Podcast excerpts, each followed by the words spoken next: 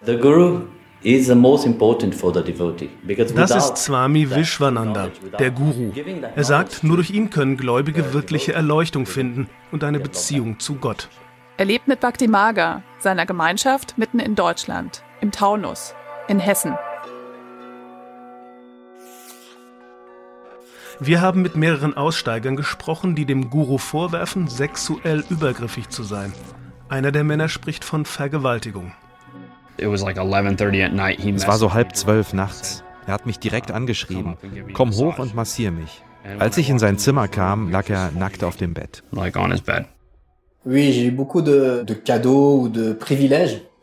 Ich hatte viele Privilegien, noch bevor es die Übergriffe gab. Ich durfte manchmal mit ihm essen oder es gab Geschenke. Aber als ich meinen freien Willen und mein Urteilsvermögen zurück hatte, kam ich mir vor wie gekauft.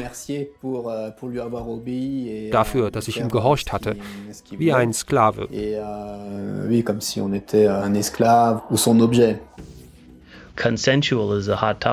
Einvernehmlichkeit ist ein schwieriges Thema. Ich meine, was bedeutet einvernehmlich, wenn einer von beiden so mächtig ist?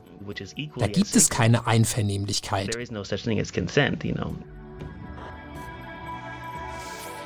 Zwei der Männer gehen zur Polizei und erstatten Anzeige. Aber die nimmt keine Ermittlungen auf. Nichts passiert.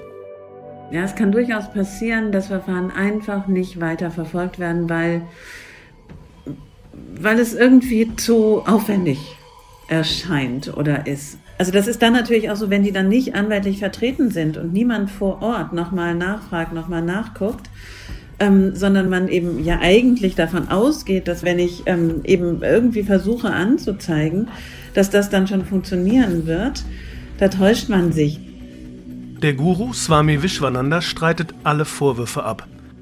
Wir wollen wissen, was genau passiert ist und schauen uns deshalb in einem sechsteiligen Podcast die Sekte und ihren Guru genauer an. Just Love, ein Podcast des Hessischen Rundfunks und Haus 1. Ab 20. Januar in der ARD Audiothek und überall dort, wo es Podcasts gibt.